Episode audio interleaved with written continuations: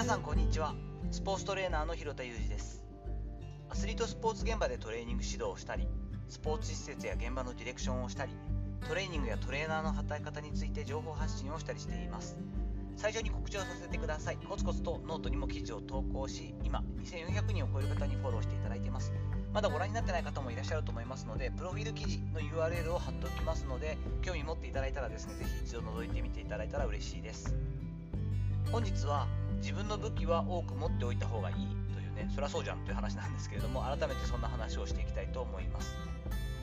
本日もですね、え金曜日になるわけですけれども夕方から4時間ほどトレーニング指導の機会があったんですが関東もですねあいにくの雪模様となっています。思ったよりもあの積もらないようでちょっとほっとはしているんですけれども私が普段トレーニング指導だったりケアに行かせてもらう場所っていうのが近くても大体家から出るとドアトゥドアで1時間半はかかるとこで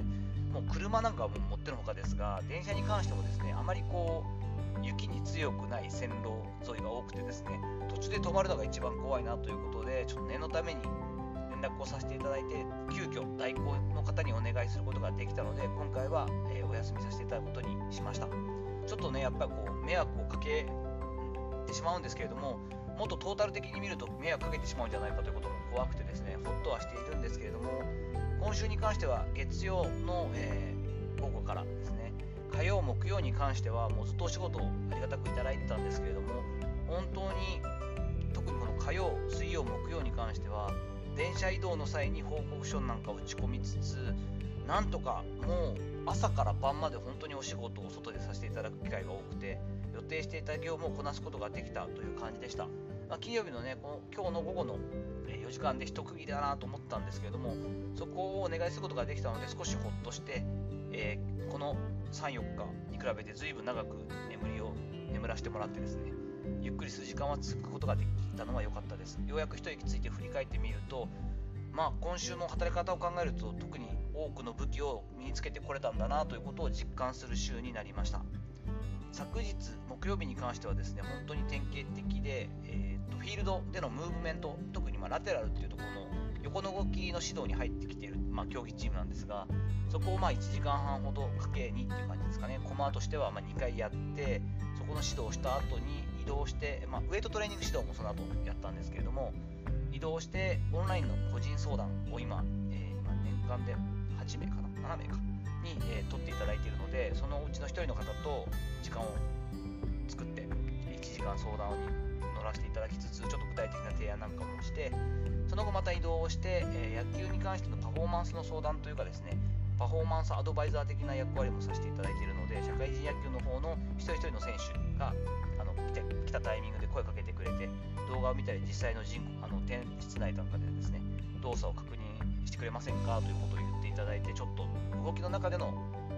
アドバイスみたいなのをさせてもらった後そのままそのチームの中での鍼灸ケアを利用した、まあ、施術というかですねトリートメントまでやって、えー、朝9時にフィールドに立ち始めてから結局ケアが終わって現場を出たのが9時半ぐらいだったので本当に12時間ぐらいはずっと何らかの仕事をさせていただいてちょこちょこ間で移動しながらという感じだったんですけれども一つ一つの業務をしっかりと行い、まあ、PDCA を回していくこれは基本にはなるんですけれどもそこから足りない部分であったりとか自分が興味が新しく湧いたことを、まあ、面倒くさがらずに埋めていくという感覚これをずっと持って仕事をしてきたつもりなんですけれども気がつけばそれを続けていくことによって大きな力になっていくことができてるなというふうに思っています。